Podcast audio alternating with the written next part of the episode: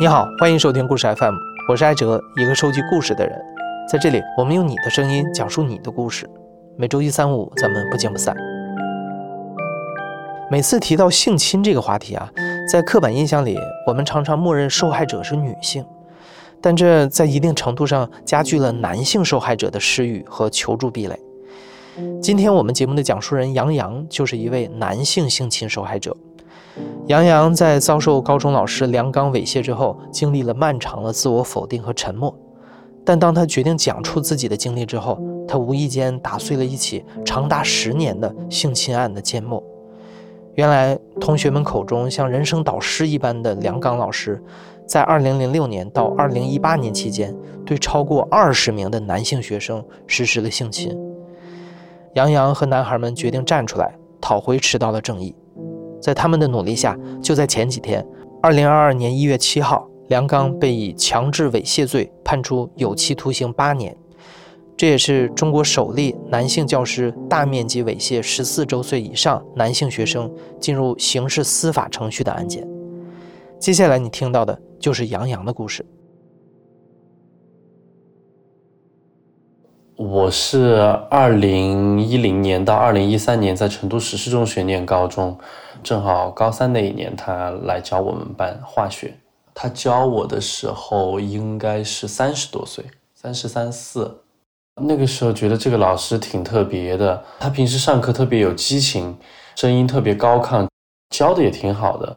比如说像化学这种学科，有很多琐碎的知识点，他都会编很多诗，编很多快速记忆的口诀，让我们去背。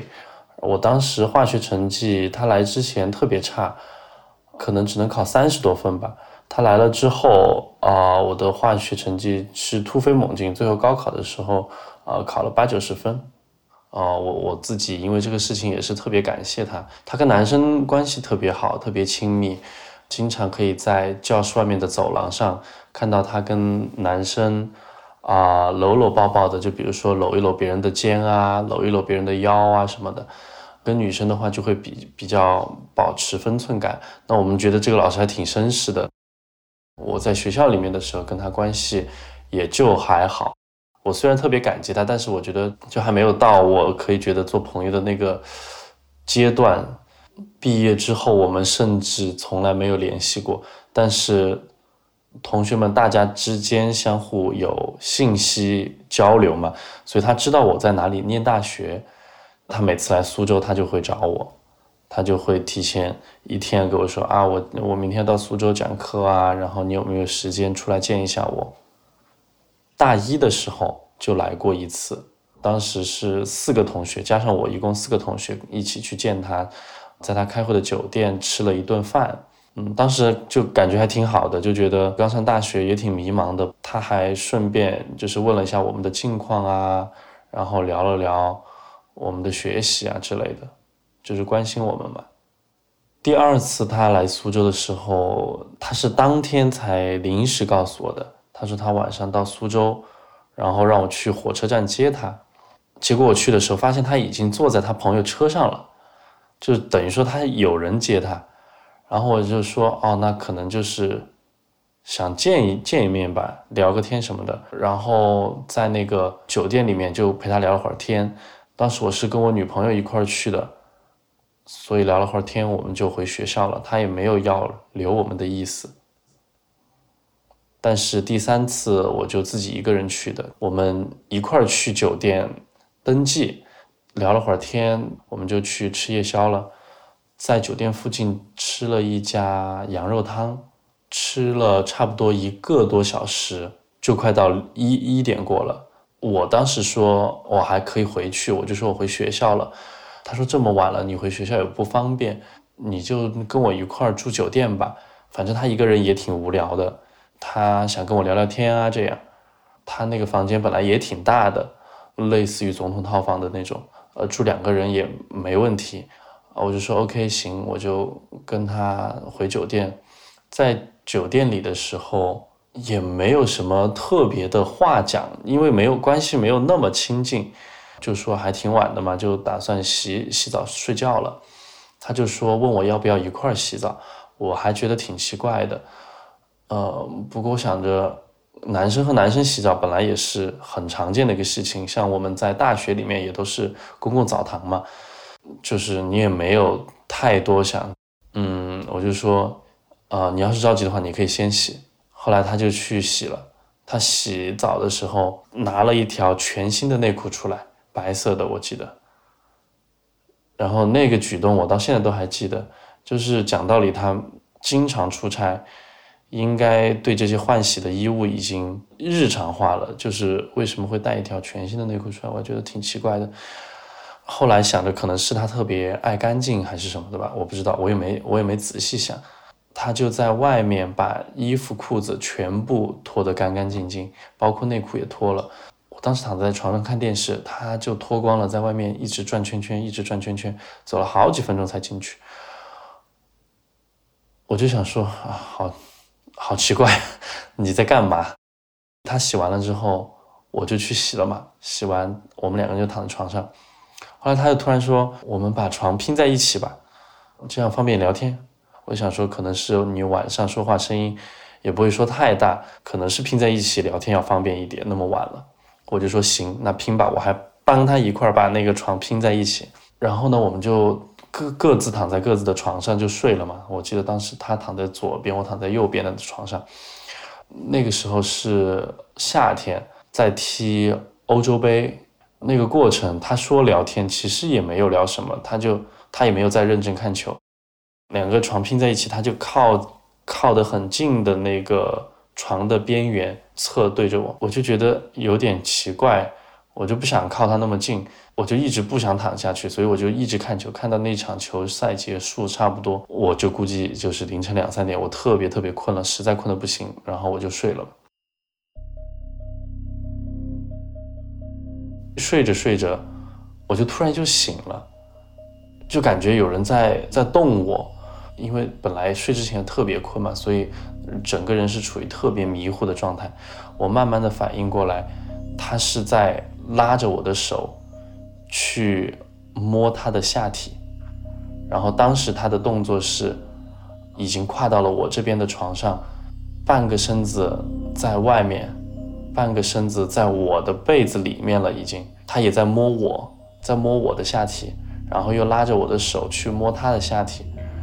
最开始他摸我的时候，我不确定他是不是醒着，就你知道，可能很多人睡觉的时候他自己做一些动作。他是没有意识的嘛，然后呢，我就觉得有点尴尬，我不知道该怎么办。后来他主动拉我手去摸他的下体那个动作，就让我瞬间反应过来，他其实是清醒的。我就把手往回扯，他力气本身也特别大，他长得特别壮，就捏着我的手，捏得我的关节特别痛。我当时跟他扯了好久好久。我印象里面，我跟他扯的那个动作，感觉就已经过了，像是一个世纪那么久。我不知道该怎么办，脑袋是懵的。我从来没有想过会有这种事情发生，就是甚至听都没有听过。然后当时那一瞬间，脑袋就完全空白了。慢慢慢慢反应过来的时候，我就觉得已经过了一个世纪了。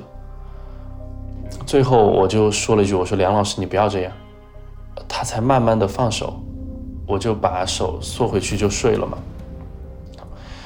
睡到后半夜我又醒了，然后这个时候醒来的时候就发现，他直接整个人钻到我的被子里，像一个蛤蟆一样趴在我的下半身，脑袋就是放正好放在我的这个下体的部分，他就用他的脸摩擦，就隔着我的内裤摩擦我的下体。然后我，我当时真的是，我觉得想想打个洞钻进去，就是无地自容的感觉。我没有办法定义当时在发生的事情到底是什么。我不知道他是就是有这种特殊的癖好喜欢我，还是他把我当成他老婆，还是他。就是想寻求刺激还是什么，我完全不知道。就是你在试图定义他的行为，但是就反复去想同一件事情，你想不通。就像是你走到一个迷宫里面，每一条路都走不通的那种感觉。我就用脚把我自己的被子勾起来，再躺到旁边去，然后我就靠着，就是远离他的那个床沿边上，把自己像个那个木乃伊一样严严实实的裹起来，从脖子一直到那个腿，我就一直使劲把眼睛睁着。后半夜我就一直没睡。后来到了第二天早上六点，他闹钟响了，他就说他要起床去开会。他醒了之后，我立马我就坐起来，我就说我我走了，我说我回学校了。当时我真的是长舒一口气，我就觉得今天晚上终于过去，终于结束了。他就说你继续睡吧，呃，我去开完会再回来接着睡。我说不了不了不了不了，我说嗯我要赶回去体测了，但其实体测是下午。他说。那我给你洗个澡再走吧，我不知道该说什么，然后我就一直说不了不了不了不了不了，就赶紧穿上衣服，就当时整个人的那个状态就是落荒而逃。那个酒店，呃，在苏州的市中心，还还是一个很出名的那个景点旁边，叫七里山塘。下楼走两步就是地铁站，但是我记得特别清楚，我当时。一下楼我就站在那个街上，我看到有出租车，我立马我就招了一个出租车，我我就回学校了。我不知道当时在想什么，就感觉像是后面有一个恶魔在追我一样，就很想赶紧把自己封闭在出出租车里面，感觉就安全了，然后就想赶紧赶紧逃离那个酒店。然后回学校的路上，我就。把手机上，我觉得特别恶心，我就把手机上面有关他的全部的记录，他的电话号码，他约我出来的微信聊天记录，他的微信好友全部都删掉了，后来也再没有联系过了。我那一段时间回去之后，我整个人的状态非常的差，不想跟人接触，甚至回刚回去的那一个星期，我都。不愿意吃饭，因为我一吃饭我就要用手，我得用手拿筷子拿碗，然后离那个饭特别近，我就觉得吃不下去。我觉得我手是脏的，我拼命的洗手，拼命的洗手，但我还是觉得我手是脏的。我很想忘掉那天晚上发生了什么，但是我只要闭上眼，晚上睡觉的时候，我努力去忘掉的时候，就感觉是欲盖弥彰。他拉着我的手伸进他内裤里面，那个黏糊糊的那个手感，就反而会变得更清晰。晚上也失眠，就是感觉被那个具体的那个情景就一直拉扯在里面出不来的那种一那样的一个感觉。然后白天也没有心思去上课，那一个学期平时上课也没怎么去，状态也很不好，该做的事情也都没做。后来考试的时候，甚至都在想这个事情，就是特别难受。那个学期最后是挂了四门课，然后后来也是有花很多很多时间才才把它补回来。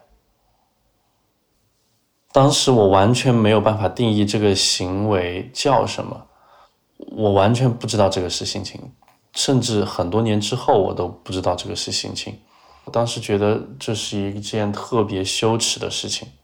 室友没有讲，父母也没有讲，然后最好的朋友也都没有讲，所以就一直是自己藏在心里。可能是也担心别人会质疑我。你在看到他的赤身裸体在你面前晃来晃去，那个时候难道你就不应该觉得很奇怪，就该离开吗？他把床提出拼在一起的时候，你为什么要把床拼跟他拼在一起？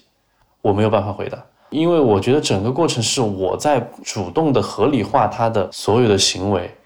直到真正的猥亵开始的时候，我都在合理化他的行为。我还在想，他是不是睡着了，没有办法控制他自己的行为。所以我觉得某种程度上，就是这件事情不能完全怪他，我还挺自责的。我觉得我也是这个事情的参与者之一，所以我很羞耻，我没有办法跟别人讲。我甚至可能怪我自己的这个情绪比怪他还多，比恨他还多。后来，我我考完试放暑假回成都，有一群关系特别好的朋友，然后在吃饭的时候，我就跟他们简单的说了一下，他们当时不能理解，嗯在他们看来，这件事情对我来说不是伤害，就他们可能把它当一个笑话，或者是把它当成一个非常荒谬的事情听一听。然后后来就是一度我朋友还用呃洗澡这个事情来开我玩笑，我其实还有点不舒服。不过，但是说出来这件事本身其实是已经起到了一定的宣泄作用，然后我心里就放松了很多。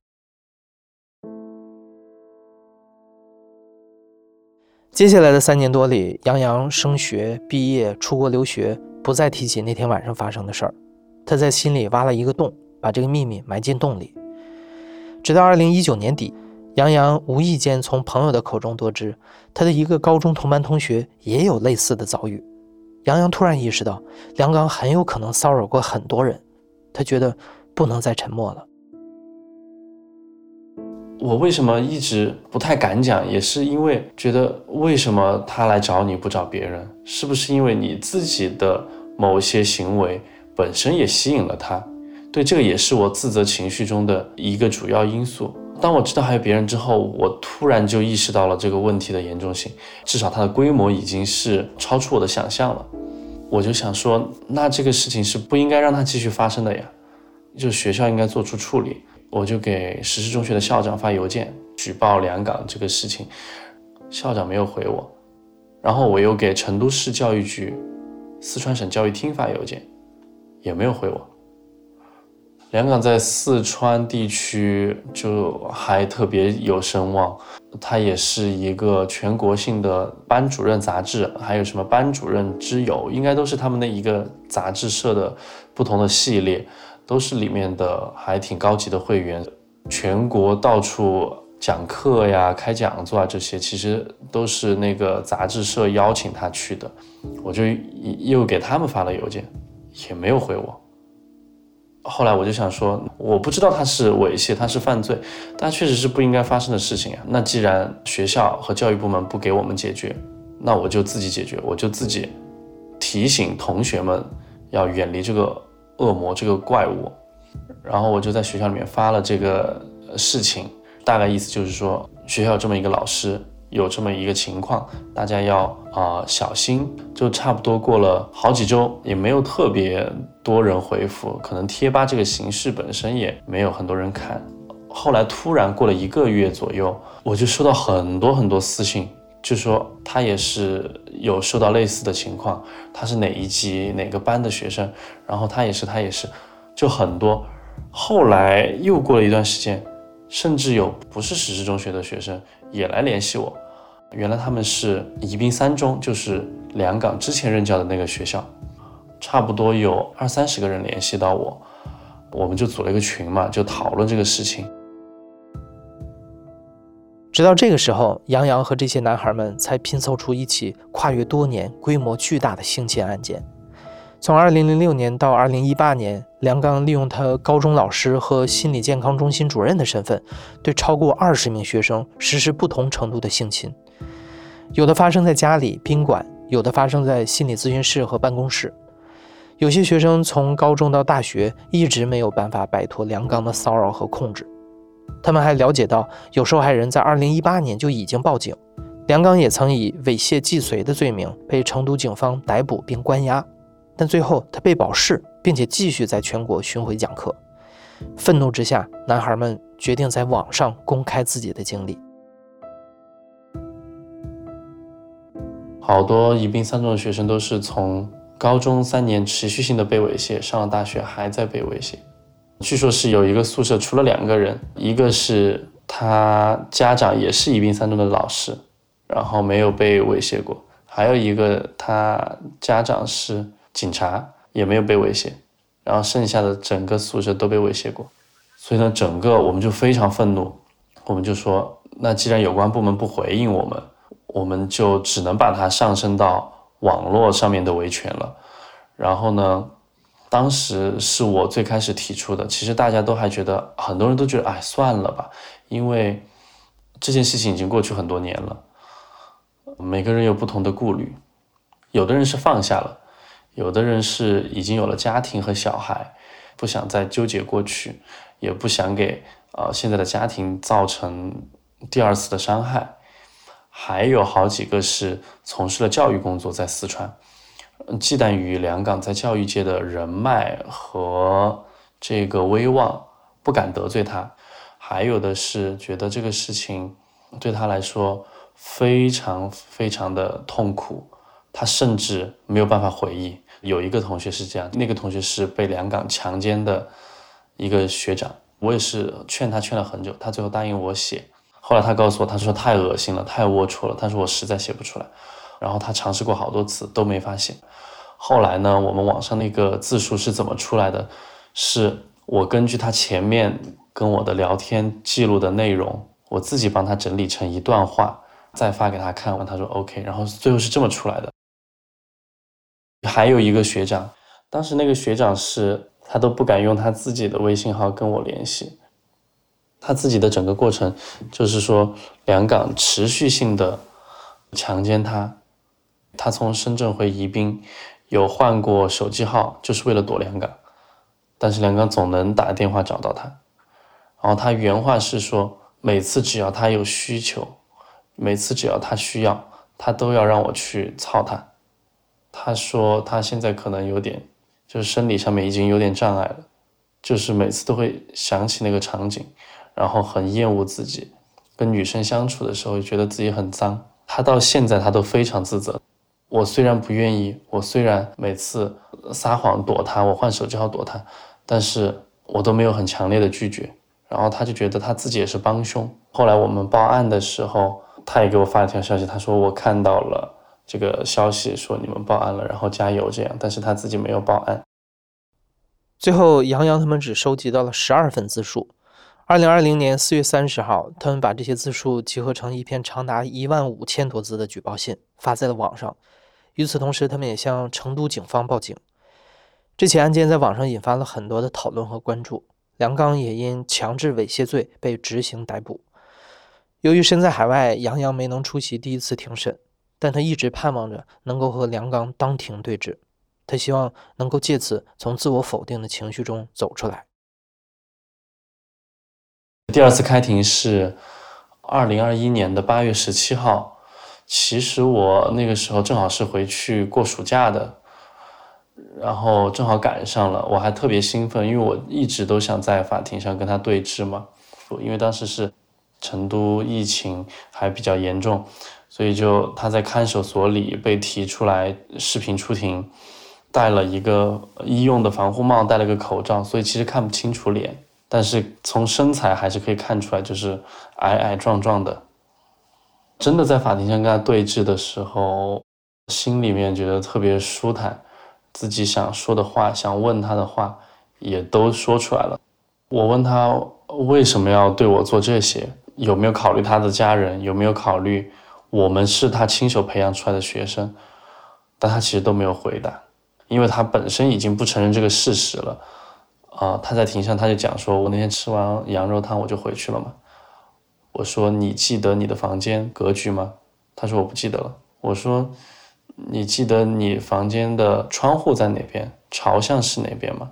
他说都不记得。我就说这些东西你都不记得，然后你说我没去，但是我都记得，那我是怎么知道的呢？问的当下还是非常愤怒。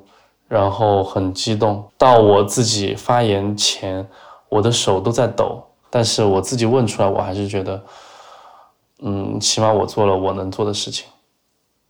我因为这么多年，我有自责的情绪在里面，我还是想，就我觉得当时自己不够勇敢，然后我想再当面跟他对峙，就是勇敢的面对这个问题。我觉得可能某种程度上，他可以救赎。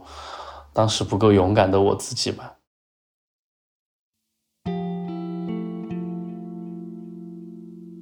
二零二二年一月七号，梁刚强制猥亵罪一审宣判，成都市成华区人民法院以强制猥亵罪判处梁刚有期徒刑八年。对于这个结果，杨洋和其他受害者都不太满意，因为直到二零一五年十一月，强制猥亵罪的犯罪对象才从妇女扩大到他人。因此，成都市成华区检察院只起诉了梁刚在2015年后的犯罪事实。此外，根据现行刑法对于强奸罪的定义，强奸罪的行为对象还只局限在女性。因此，即便梁刚曾与部分男学生发生过插入式的强奸行为，法律仍然无法对他以强奸罪定罪。杨洋觉得目前的法律有一定的滞后性，他希望他们的案件能够推动强奸罪纳入对男性的保护。在维权的过程中，杨洋也变得越来越勇敢和坚定。一开始，他选择以匿名的方式说出自己的故事，但后来他决定实名站出来。杨洋希望。他的勇敢发声，能够鼓舞更多的受害人。不管结果怎么样，通过我自己维权的这个过程，到今天，我觉得我算是走出来了。随着我自己一点一点的去正面面对这个事情，我觉得我自己也越来越勇敢。然后我不怕被别人知道我叫什么名字，我长什么样子。因为我自己没有错，我不是犯罪分子，我也是希望实名露脸之后，我还是可以活得很好，让之后的，就是有类似遭遇的人，也可以勇敢地站出来。为什么我自己呃越来越坚定，也是在了解了整个法律背景之后，我了解到之前有一个上海张大同案件和我们的案子如出一辙，也是一个物理竞赛名师猥亵男学生。但是当时那些学生站出来发声之后，并没有法律保护到他们。当时很多人关注，在那个之后，才有了二零一五年的修改法律，强制猥亵罪保护到男性。所以我是觉得，这个过程需要更多的人勇敢的站出来，才能让它更加进步。然后这个对未来的憧憬也给了我很大的力量，让我坚定。我觉得我们可以变得更好。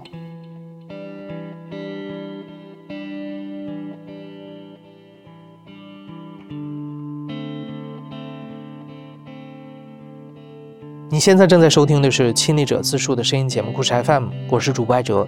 本期节目由聂丽萍制作，声音设计孙泽宇，混音孙泽宇，编辑野捕，实习生严静文。